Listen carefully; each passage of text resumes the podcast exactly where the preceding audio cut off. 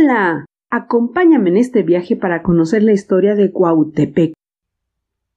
La palabra Cuautepec del vocablo náhuatl que significa cerro de águilas y en su origen dividido en Cuautli águila y Tepetl cerro.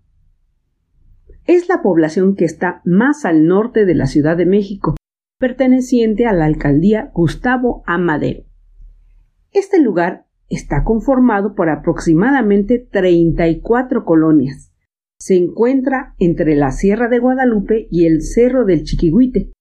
Limita al norte con los municipios de Coacalco, Ecatepec y Tultitlán, y al oriente y poniente limita con el municipio de Tlalnepantla de Vaz, todos pertenecientes al Estado de México, y al sur con el anillo periférico norte Acueducto de Guadalupe. Después de la época revolucionaria, se le comenzó a conocer como el barrio bajo y el barrio alto, por sus características geográficas. Esto no representa que barrio bajo está a las faldas de los cerros y barrio alto en los cerros. Ambos sitios tienen zonas en ambas partes. Los primeros asentamientos humanos estuvieron a orillas del río Cedros, llamado así porque brotaba agua de las orillas de un gran árbol de cedro que se encontraba en la parte alta del cerro del Picacho.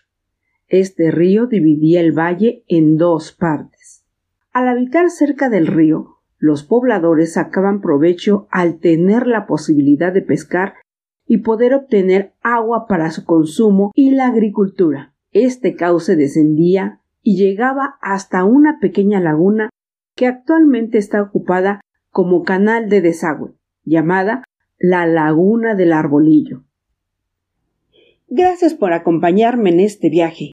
Si quieres conocer la historia completa de Cuautepec, te invito a seguirnos en YouTube. Encuéntranos como TV Local MX